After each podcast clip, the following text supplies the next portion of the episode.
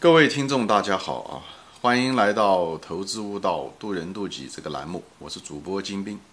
今天呢，我们就谈一谈，就是作为一个企业家如何增加他的利润啊，或者是作为一个投资者来说，你分析这个企业如何增加它利润的这个路径途径是什么啊？我今天呢，就用这个节目呢，给大家理一理思路啊，呃，总结一下。啊，利润嘛，对吧？呃，利润无非就是营业收入减去所有的成本和费用啊，那么是一个二元函数，对吧？所以如果提呃增加这个利润，无非就是提高这个营业收入，对吧？或者是降低后者，就是减少这个成本和费用。那么增加营业收入这个主途径呢，呃，也有两种方法，对吧？一种方法呢就是涨价，对吧？提价。另外一种方法呢，就是增加规模啊，无非这两种，一种就是增加利润率啊，另外一个就是增加这个销量啊。那么提价呢，这个东西呢，就是它需要呢，或者是这个企业自身有这种竞争力，粘度很强，对不对？啊，提了价，顾客还买，对吧？一个是本身，还有一种呢，就可能说这行业本身突然之间需求增加了，也有可能啊，无非就是两种途径。那么，如果是行业性的需求增加了呢？那么你要得看，你要得再分析啊。就像这个，就像一个树的主干分支一样的，一层层把它剥啊。就像一个主干以后分成两支，对不对？呃，这样一层层的，我们再一层层的剥，以后这个呃主干枝又分成次枝，又次枝，这样一层层分过来的，对吧？我现在就给大家稍微总结一下。我们现在谈到哪里呢？这个主干是什么呢？就增加利润，对不对？以后分出来两个支，一个是左边这个支增加营业，对不对？右边这个支减少成本，对不对？那么在这个增加营业额、营业收入这个这个呃这个主干呢，又分成两个次干，对不对？一个是涨价，另外一个呢，呃是增加规模，对不对？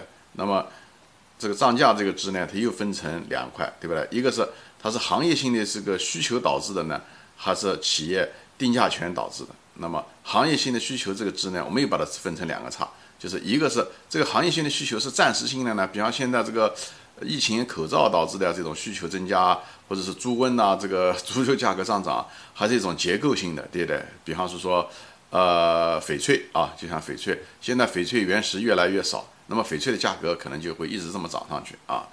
只要大家对这个翡翠的这个热情不变，那它可能会一直涨上去。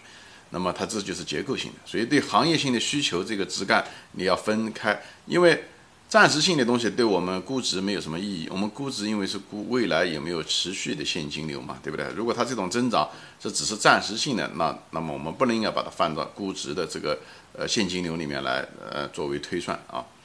那么如果是结构性的话，那就是可以啊。嗯，这所以这个行业性的需求呢，我们就把这个主干再说回来啊。那么。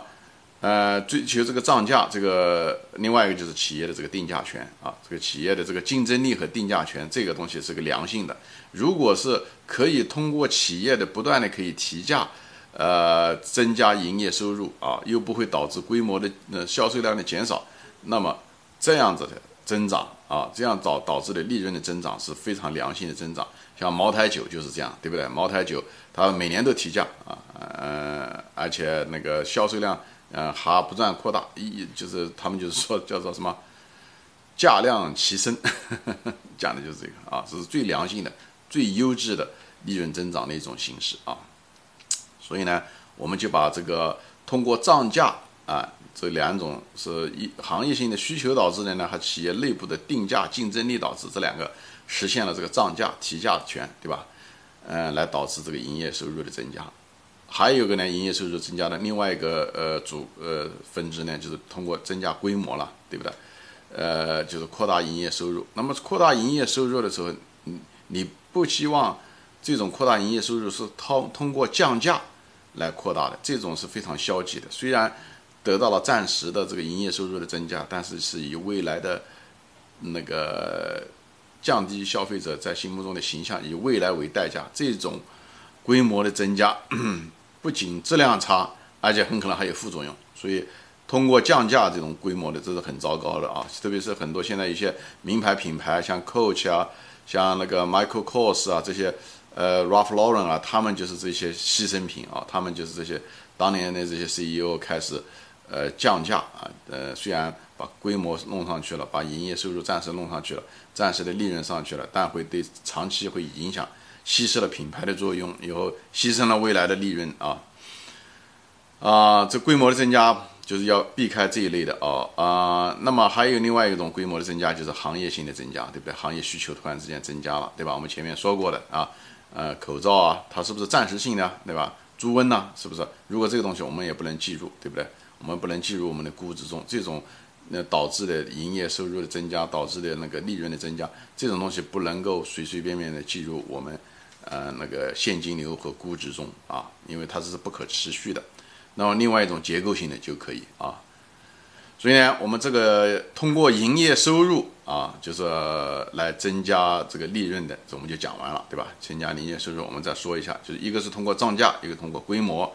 那涨价是用一种是企业定价权的涨价，还是行业需求的涨价，对不对？行业需求的涨价是暂时性的还是结构性的啊？就这些东西，我们要一层层的像剥洋葱皮一样的，一个个的要是把这个过程要走过去，这样你才知道。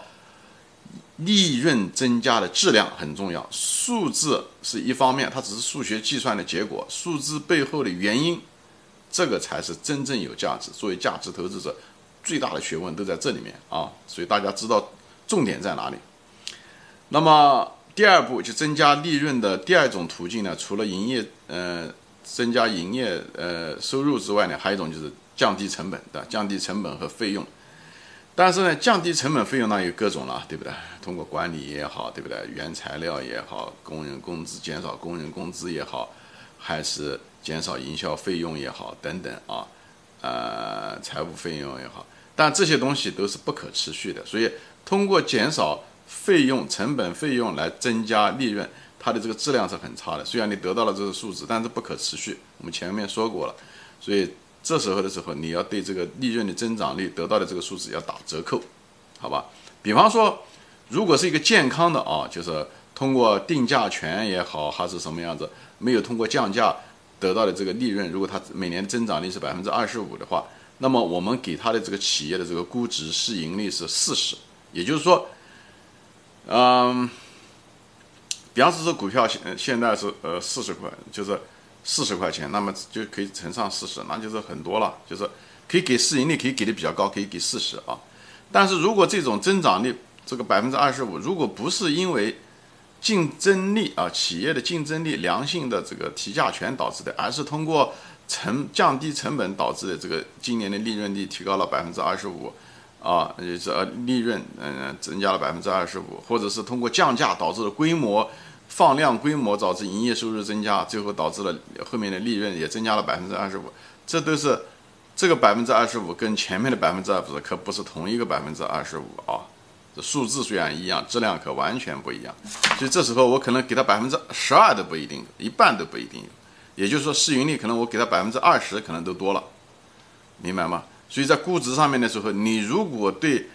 你只注重这个表面的数字的话，而不注重背后的这个利润增长的质量的和背后的真正的经营的原因的话，你会导致估值完全错误。你本来是应该给市盈率二十的，你却给了一个四十的市盈率，那你的股价就买高了。你哪怕安全边际是百分之五十，你仍然给高了。所以这时候会导致投资的失败，好吧？所以这就是为什么。这节节目我是给大家粗粗的分析一下子利润增长的原因和品次，就是就是增长的原因背后都有等级的，就是也就是质量啊，这个很重要啊。企业通过企业竞争力的导致的这个利润的增加才是真正的。如果通过削减成本或者是降价导致增加规模，这都是或者是通过大量投资造成的那种推动的这种收入增加。嗯，导致的利润增加都不是一个好的啊，所以这时候的时候，你在估值的时候，对市盈率的调整方面，通过增长率调整市盈率的时候，你要得非常小心啊，要给一定的调整，这样才能得到一个正确的企业的估值，好吧？好，今天就说到这里。如果各位如果有问题，麻烦你留言。如果你觉得这一节节目有啊干货，麻烦你啊就是动动手指啊转发给你的朋友啊，让大家共同分享交流。好，今天就说到这里，谢谢大家收看，谢谢大家的时间，下次再见。